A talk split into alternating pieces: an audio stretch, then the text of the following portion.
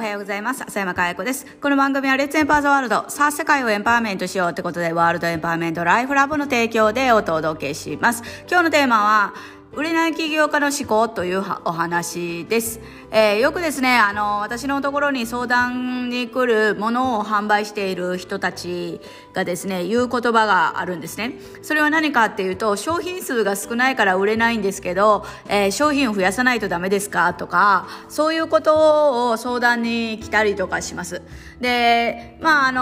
の、確かに、あの、商品数を増やすと、あの、売り上げが上がるっていうのは嘘じゃないので、あの、一概に、あの、ダメですっていうことは、言えないんですけど、そもそも商品数が少ないから売れないって思っている時点で、えー、これはビジネスでは成功できない考え方の一つですね。で、多くの人たちは新商品を、あの、出せば売れるっていうのは分かってるから、どんどんどんどん新商品を出していくわけなんですけど、新商品を出しても、あの、コストがかかるばっかりで、それを回収をなかなかできていない人たちが多いんですよね。だから、薄利多売で利益率が非常に、あの、少ないみたいな、そういうことになってしまうわけですよ。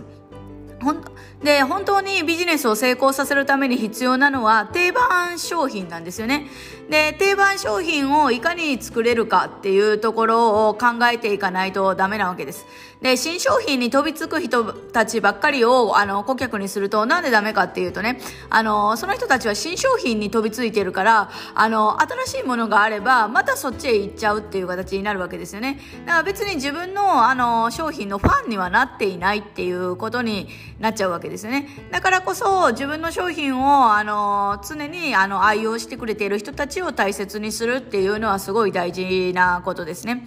で、新商品がないと話題が作れないって思ってる人もいてるんだけど、それは嘘で、あの、話題の作り方を知らないだけだと思いますね。なんで、ぜひ、もし本当に、あの、少ないコストでビジネスを安定させるっていうため、まあこれ少ないコストじゃなくてもなんですけど、基本ビジネスを、あの、成功させるためにはやっぱり定番商品というね、えー、長く愛される商品というのを非常に大事にする必要があるかなと思います。で、これはあの、前に、あの、バズりを狙うなっていう話をしたのと全く同じことになるんですけど、やっぱりそこなんですよね。定番というものを狙っていくっていうのが、あの、トレンドを狙いすぎるとやっぱりあの、トレンドを追っかけ続けないとダメなので非常にしんどいですよね。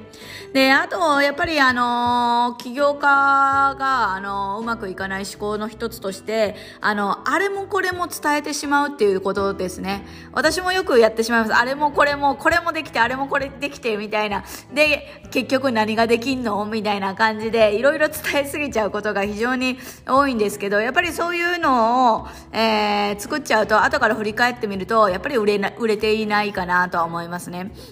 だからやっぱり商品の訴求力を高めるには、あの、ポイントを絞るっていうことは非常に大事です。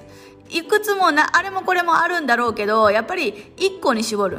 で、多くても2個までですね。でないと我々認知しきれないですよね。あれもこれもあるって言われても、で、じゃあどうしたらいいの？みたいになると思うので、やっぱり、あの、商品を販売するとか、えー、何か、あの、広告を出すとか何でもそうですけど、お客様とのコミュニケーションになるので、やっぱりお客様と会話ができないと、あの、直接の会話じゃなくてもね、その、見てくださった人との会話ができないとなかなか難しいので、ぜひ、あの、シンプルに、あの、訴求ポイントを絞って、で、知ってもらった後に、あれもあって、これもあって、あ、こんなこともあるんだっていうのは OK ですね。だから私も本当にあの今ゾルゲウォレット売ってますけどそれを思い返すとちょっと訴求ポイント多すぎたなっていうのは非常に反省点ですよねだからやっぱりやってみてこう自分のも振り返ってみるとあ